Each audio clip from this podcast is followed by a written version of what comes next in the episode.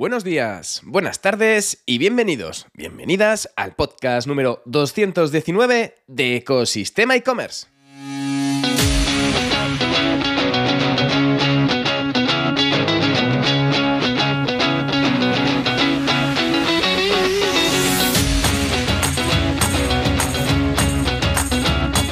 Bienvenidos, bienvenidas al podcast donde podrás escuchar todo lo relacionado con el mundo e-commerce sin filtros, herramientas, trucos, noticias, emprendimiento y muchísimo más para crear tu tienda online o hacer crecer la que ya tienes.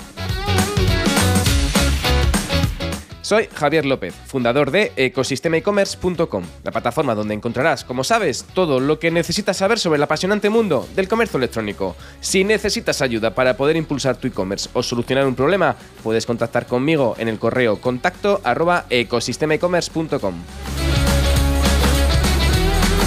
Y ya en el penúltimo sprint de Black Friday, donde la mayoría de los e-commerce se juegan una buena parte de la facturación del año, damos paso a las noticias más relevantes y que más ruido están haciendo en el sector del comercio electrónico. Pero antes de ello, vamos con la frase del día. Si te asusta, es que merece la pena intentarlo, dicho por Seth Godin. Y dicho lo cual, no significa que debes guiarte siempre con el miedo, sino se basa en salir de tu círculo de confort para poder disponer de más información que te permita tomar decisiones más acertadas, gestionar el esfuerzo y poder dedicarle una buena parte de este a consumar acciones que te permitan estar despierto y orgulloso de todo lo que haces. Intentar nuevas vías de monetización con cabeza y sentido común, a la par que vigilas que tu negocio principal no se vea afectado. Encontrar nuevas oportunidades, porque si no lo haces tú, lo harán los demás. Para estar alerta y con más confianza, es bueno conocer lo que pasa a tu alrededor, con lo que nos ponemos manos a la obra presentando las noticias del sector e-commerce. Sin más tiempo que perder, comenzamos. Y comenzamos rápidamente a ver qué se ha fraguado en el sector e-commerce en la actualidad del mundo del comercio electrónico, explicando un poco y comentando las noticias un poco que más impacto han tenido. Y empezamos hablando de una noticia vista en e-commerce news y es que ya se conocen los ganadores de la tercera edición de los CTT e-commerce Awards. Y es que el anuncio de los ganadores se cerró en la octava edición de los e-commerce day, en el e-commerce day, en un día totalmente dedicado al comercio electrónico que se celebró celebró el pasado 9 de noviembre. Y este evento, que sumó cientos y cientos de inscripciones, de las cuales un tercio de ellos fueron empresas españolas, y esta es la lista de los ganadores. Sitio de e-commerce, el ganador es Worten. Mejor app de e-commerce, Auchan Retail. Iniciativa de e-commerce Pyme, Sanjo. Iniciativa de e-commerce Green, Loop OS. Iniciativa de comercio local, Nuestra Farmacia. El premio Startup Innovación en Logística, Entrega y Devoluciones en E-Commerce ha sido eh, otorgado a IF Returns.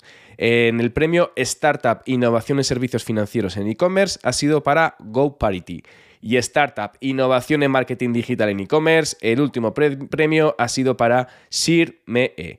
Y es que eso ha sido los premios y no son las últimas noticias que ha habido en la última semana, sino que pasamos rápidamente a otra noticia vista en AliMarket y es que las ventas e-commerce en el sector del gran consumo alcanzan los 5.268 millones de euros. Y esta facturación de e-commerce de bienes de gran consumo, en el que se excluyen los frescos, en España ha alcanzado esta cifra de más de los 5.200 millones de euros anuales hasta septiembre de 2023, lo que representa una cuota del 6% sobre el gasto total en la cesta de la compra. Pues hombre, 0,5 puntos más que en el periodo anterior. Vamos creciendo piano a piano poco a poco. Además que la evolución de las ventas en valor crecieron el doble que el mercado offline, al incrementarse un 23% frente al 12% en establecimientos físicos, desprendiéndose de un informe de un estudio que ha realizado NIC, especialista en inteligencia del consumidor. Pues bueno, Aquí las categorías de alimentación son las que actualmente tienen un mayor desarrollo en las tiendas físicas, pues representan el 57% de las ventas totales. Y mientras que en el segmento del quick commerce esta categoría alcanza el 36,9% de las ventas. Y hay que decir que dentro de este último modelo es, la verdad importante destacar la cuota que representa las bebidas alcohólicas con un 31,5%. Y si nos centramos en establecimientos que solo se venden online, es decir, los pure players, las categorías más solicitadas son las de cuidado personal, con un 36% de cuota, cuidado de salud y pet food, es decir, comida para mascotas. Y ya, si nos vamos aterrizando en el tema de la demografía y en la segmentación de los usuarios, la generación X, los nacidos entre 1960 y 1979, y la generación Y, entre los 80 y 1994, ahí se cruzan un poquito casi con los millennial, son las que concentran la mayor parte del gasto en e-commerce, con una cuota del 40 y el 38% respectivamente. Si bien se espera que la generación Z despegue con fuerza según vaya aumentando pues, su poder adquisitivo. De hecho, en el quick commerce ya tienen un peso considerable con un 17%. Y respecto a sexos, pues las mujeres dominan las cuentas eh, respecto a los hombres de, eh, a la hora de realizar los pedidos, generando el mayor gasto con un 72% de las compras realizadas con esta modalidad. Y de aquí pasamos a otra noticia vista en Forbes, y es que la pregunta es si India es el nuevo horizonte para expandir un e-commerce, para expandir el e-commerce, ya que sabemos que ya hay economías que digamos que hace 10 años no estaban tan en el punto de mira del comercio electrónico y están avanzando de un modo muy importante, como es el caso de la India, según el Fondo Monetario Internacional, que apunta a ser la tercera economía más grande del mundo para 2027, superando a Japón o Alemania, Francia y otros países. Y especialmente, eh, hablando del tema e-commerce, hablando del tema del comercio electrónico, este país eh, también es una interesante alternativa al ser el segundo mercado de compras en línea, online, más grande del mundo, según reporta Insider Intelligence. ¿Qué factores afectan al tema de la, de la expansión del e-commerce? Pues también la baja penetración de tarjetas de crédito, que apenas alcanza un 5% en la población y que puede un poco complicar el tema de las transacciones, pero hay otras alternativas. Métodos de pago alternativos, como eh, al final que puede ser el uso de UPI, un sistema de pago en tiempo real que permite concretar transacciones con transferencias a través de códigos QR o números de teléfonos móviles. Eh, al final, sobre todo a la hora de, eh, digamos, complementarlo con las transferencias bancarias de toda la vida. Con esto, pues al final los e-commerce, las tiendas online de la India, pueden dar acceso a casi el 80% de la población, que son mil millones de personas que poseen una cuenta financiera. Con lo cual, poca broma y también teniendo en cuenta que India en el sector de las aplicaciones, sobre todo en Android, es el país que más ha crecido el año pasado. Bueno, vayamos de esta noticia a otra vista en e-commerce news y es que los españoles gastan una media de 138 euros al mes en compras online. Y de hecho, el 99% de los consumidores españoles menores de 45 años afirman comprar de manera habitual en plataformas de e-commerce o marketplace, según un estudio realizado por Ipsos para Mirabia. Y así que, pues ¿qué pasa? Que los españoles lo que hacen es valorar especialmente encontrar mejores precios. El tema del precio al final es una premisa muy muy importante dentro de este contexto inflacionista en el que nos encontramos, pero ya sabemos que no es la única. De hecho, la comodidad, la conveniencia, los tiempos de entrega cada vez más cortos o disponer de mejores opciones de entrega y además que la plataforma te recuerde un poco los datos que tienes que rellenar a la hora de realizar la transacción también ayuda en el tema de conveniencia o disponer de diferentes marcas, diferentes productos en un mismo lugar, un poco de los beneficios clásicos de los marketplaces. Bueno, pues de este estudio se refleja que un 90% de los consumidores estaría dispuesto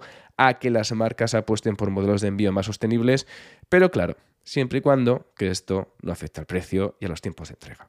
Pues bueno, eh, igualmente habrá que empujar un poquito y seguir trabajando en esta, en esta, en esta importantísima eh, modalidad de, Green Delivery y eh, Green E-Commerce. Bueno, por otro lado, el 98% de los consumidores españoles afirma tener pensado realizar alguna compra en el Black Friday y en este Black Friday, en este momento de gran consumo, el gasto medio se, un poco, se posicionará hasta los 236 euros, un incremento respecto al presupuesto mensual del 71% que le hablábamos al principio de la noticia, de los 138 al mes que se gastan los consumidores españoles. Bueno, La tecnología al final va a ser la categoría principal de las ofertas de Black Friday, según afirman el 60% de los jóvenes consumidores españoles, y le seguirán de cerca pues promociones en moda y cosméticos. Y de esta noticia pasamos a otra, vista en Marketing for E-Commerce, que dice que Meta y Amazon permitirán comprar productos del marketplace directamente desde Facebook e Instagram y al final que esta nueva funcionalidad que Meta está desarrollando junto con Amazon se aplicará a productos seleccionados del marketplace anunciados en Facebook e Instagram. Asimismo, también estos artículos podrán ser vendidos tanto por, eh, por, Amazon o por vendedores independientes con presencia en Amazon, ¿vale? Eh, los usuarios pueden adquirir estos productos desde ambas redes sociales, desde Facebook e Instagram, sin necesidad de salir de ellas. Al final, cuando un usuario hace clic en un anuncio de Amazon en una de esas plataformas, se le muestra una versión simple de la página, sencillita, del producto de Amazon con un botón destacado de comprar con Amazon, ¿vale? Para que esto sea posible, los usuarios tendrán que vincular sus perfiles de Facebook o Instagram a su cuenta de Amazon. Así los datos de pago y la dirección del portal quedarán registrados directamente en ambas redes sociales, permitiendo al usuario pues, completar la compra. ¿Esto dónde se puede realizar? Pues de momento eh, esta nueva funcionalidad llegará primero a Estados Unidos para probar y luego ir extendiéndose a más países en función de los resultados obtenidos. Y ya de aquí pasamos a la última noticia del día, la última noticia de este podcast, también de una noticia vista en Marketing for E-Commerce, y es que Google incorpora la IA generativa a Performance Max para crear y mejorar anuncios. Google lo que ha hecho ha sido anunciar esas nuevas funcionalidades impulsadas por IA para el programa de campañas publicitarias Performance Max de Google Marketing Live, lo que será posible generar y mejorar sobre todo el tema de creatividades, creando titulares, descripciones e imágenes con un par de clics. De momento, esta funcionalidad se encuentra en fase beta, aunque ya se encuentra disponible en Estados Unidos y esperan desplegarlas en el resto del mundo a principios de 2024, al igual que comentaba en la noticia anterior.